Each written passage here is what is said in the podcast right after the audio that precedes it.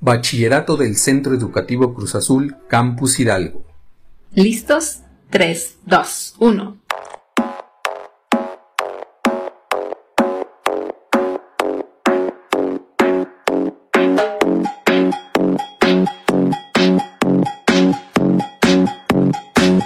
Les damos la bienvenida a este espacio del Centro Educativo Cruz Azul, Campus Hidalgo. Podcast escolar y Perión. Donde conoceremos... ¿Qué conoceremos? Educación Arte, para la salud, historia, etimologías grecolatinas, ética, inglés. Juntos diversos temas de nuestro interés. Um,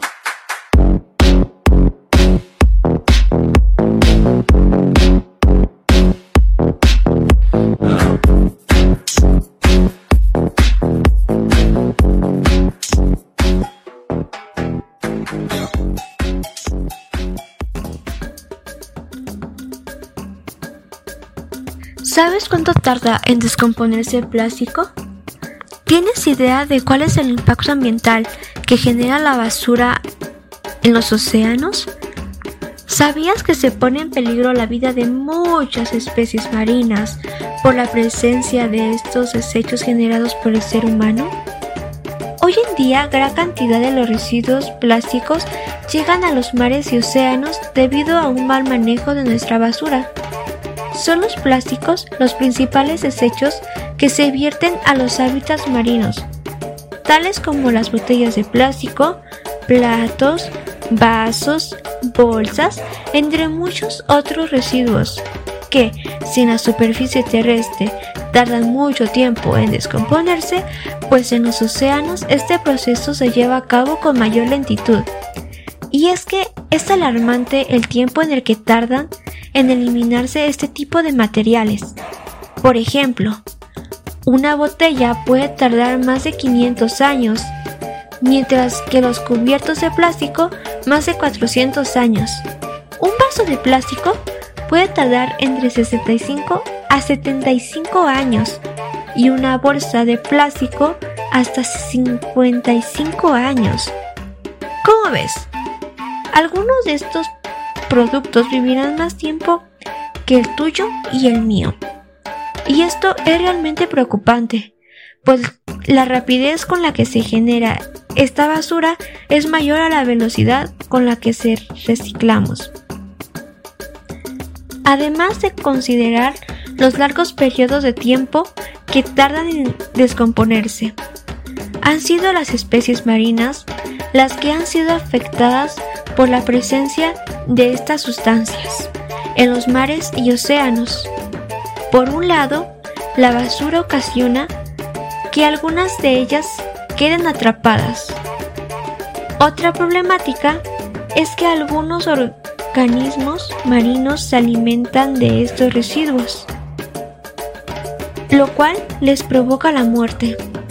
Es importante mencionar que no solo el plástico es uno de los contaminantes presentes en los ambientes marinos. Otros residuos tóxicos también son vertidos, como las aguas residuales de las ciudades y el petróleo.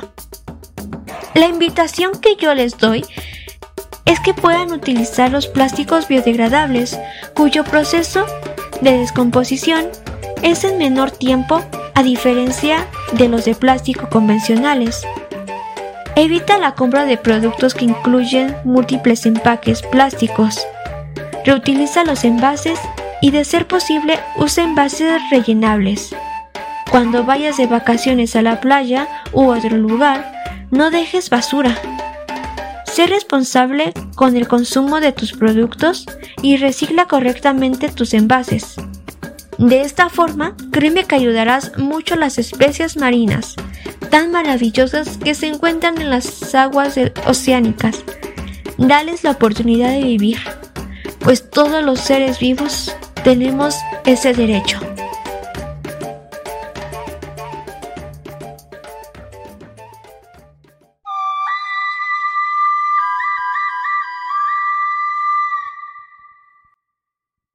¿Sabías que existe el Museo Nacional del Ajolote, Ajolotitlán? que se encuentra en la Ciudad de México y tiene como finalidad que las personas conozcan más de este magnífico ejemplar de salamandra? Pues como casi no me gusta el chisme, te cuento para que conozcas más de esta peculiar especie. Bueno, el ajolote mexicano, cuyo nombre científico es Ambistoma mexicano, es un anfibio endémico de los lagos del Valle de México, y actualmente la mayoría de los ejemplares se concentra en el lago de Xochimilco.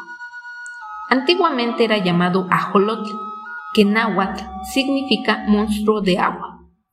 Lo característico del ajolote mexicano es que a pesar de que alcanza su edad adulta, mantiene la apariencia de su estado larvario, el cual se caracteriza por la presencia de su aleta dorsal de renacuajo y las branquias externas como si fueran una serie de plumas. A este fenómeno se le conoce como neotenia.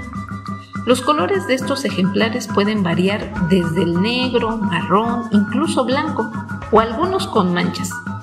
Puede tener una longitud variable, alcanzando hasta los 30 centímetros. Este increíble animalito tiene la capacidad de regenerar sus tejidos consiguiendo reemplazar cualquier parte de su cuerpo si así lo requiere, por lo que ha llamado la atención en el área médica. Desafortunadamente se encuentra en peligro de extinción Sí, como lo oyes, tristemente esta especie mexicana está en riesgo debido a la reducción del área en donde habita, a los problemas de contaminación de esta y a la introducción de peces que terminan siendo su competencia para buscar alimento. Hoy en día la imagen de esta especie fue impresa en los billetes de 50 pesos y justamente el ajolotito de la impresión se encuentra en Ajolotitlán, se llama la gorda y es un ajolote oscuro con manchas claras en su cabeza.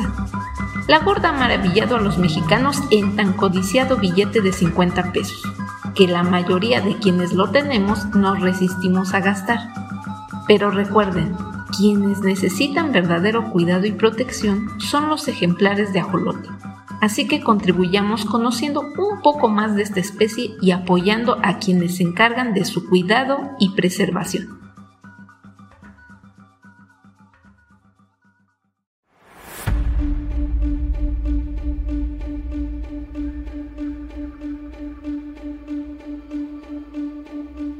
¿Qué tal amigos? Bienvenidos al podcast escolar seca, donde hablaremos de informática en un tema muy en particular, como el ¿qué son los problemas computables?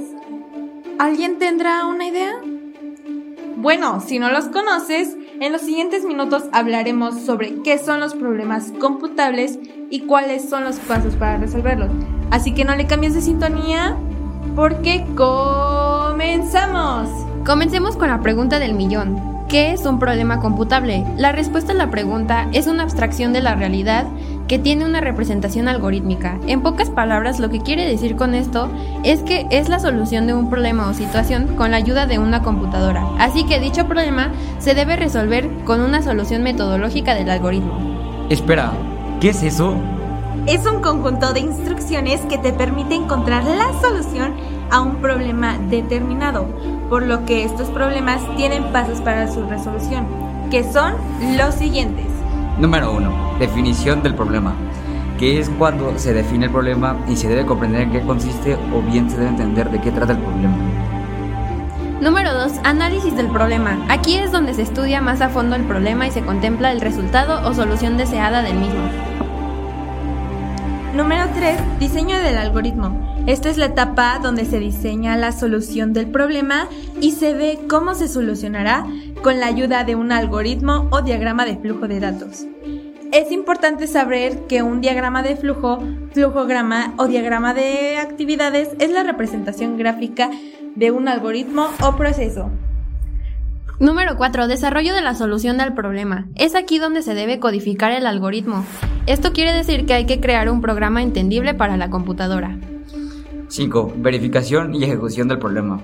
Aquí es donde se ejecuta el programa realizado en una computadora y se verifica si funciona adecuadamente. Esperamos que con esta información puedas tú realizar la solución de un problema y codificarlo. Mucho, éxito y a poner en práctica lo aprendido el día de hoy.